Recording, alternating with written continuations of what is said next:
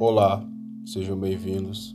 Eu sou o Diego Almeida e nesse episódio eu gostaria de dar continuidade aos pensamentos orientais, falando um pouco de Lao Tse, na verdade, usando uma citação de Lao Tse para podermos refletir um pouco sobre o sofrimento e o desejo constante.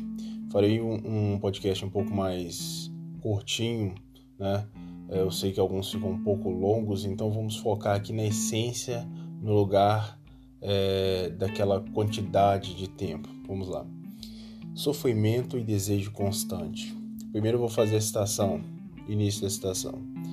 Quem não deseja, não se frustra. E quem não se frustra, não se avilta. O verdadeiro sábio espera na quietude, espera tranquilo enquanto tudo acontece. Dessa forma, sentimos paz, harmonia e o mundo segue o seu curso natural. Fim da citação. Lao Tse.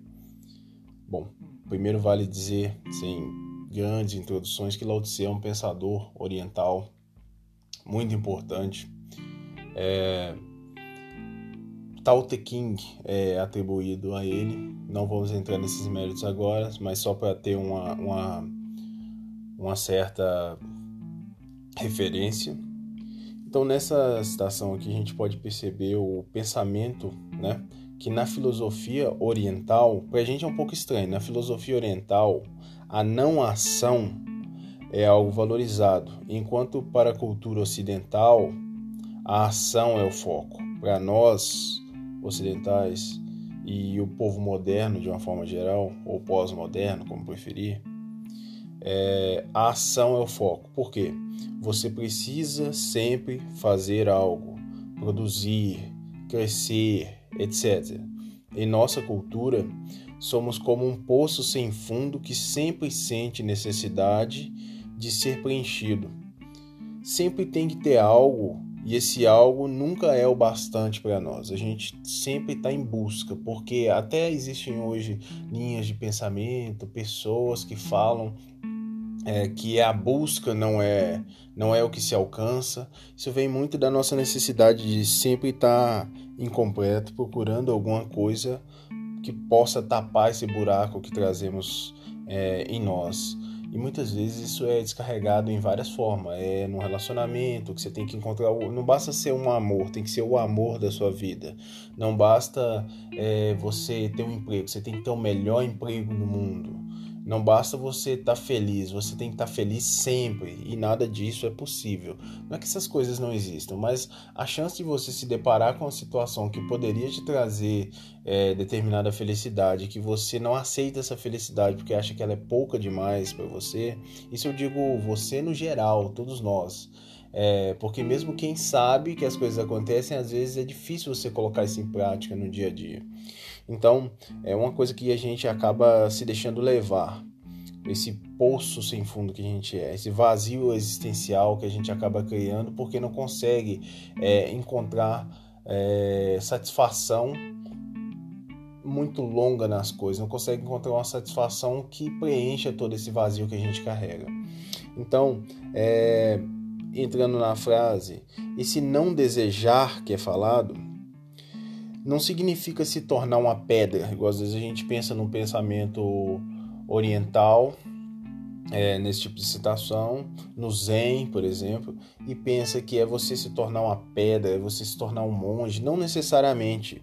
É, na verdade, o pensamento não é esse, não é criar fiéis, é criar pessoas capacitadas ao ponto de entenderem aquilo que é essencial.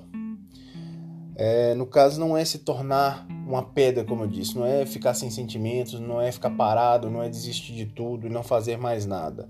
É deixar essa busca constante por prazer, pois sabemos que quanto, é, quanto mais eufórico a gente é e quanto mais ansioso, mais frustração é, nos acompanha. Quando não alcançamos, ou mesmo quando alcançamos, mas não estamos satisfeitos com isso por já ter alcançado, aí reside a tristeza, reside aquela frustração que a gente é, passa por ela constantemente na vida e que é normal a gente passar, porém a gente poderia evitar muitas e muitas vezes essas frustrações caso a gente entendesse de onde vem esse sentimento e o que está gerando isso constantemente na nossa vida. A paz interior ela é tão difícil para a gente porque a guerra interior é alimentada pela necessidade constante e desregulada de sermos saciados ininterruptamente. Esse desejo de sempre estar saciado é o que tira o gosto da comida, digamos assim, fazendo uma analogia.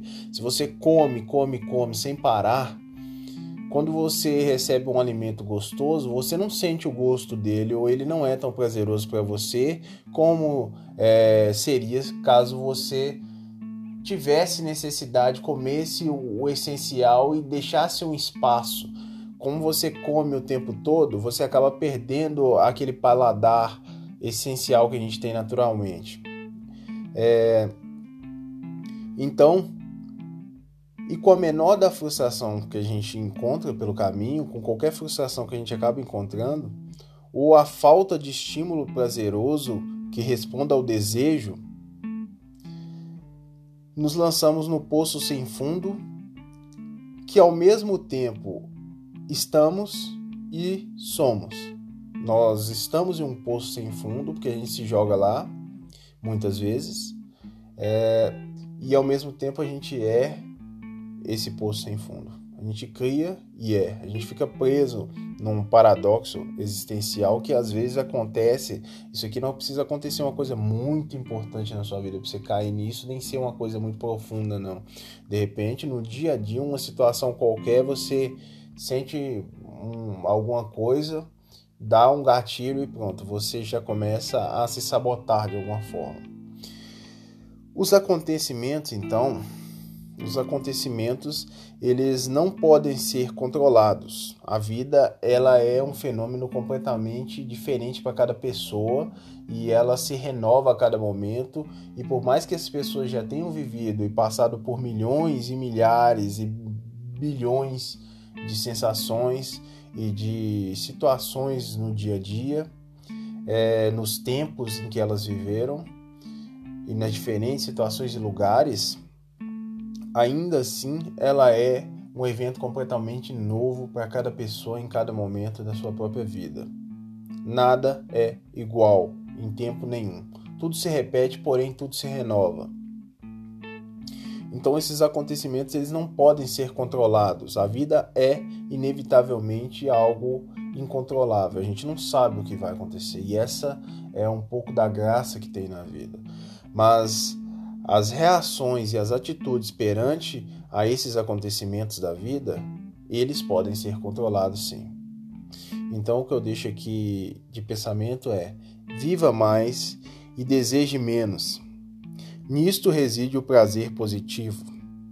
Até o próximo podcast e até mais.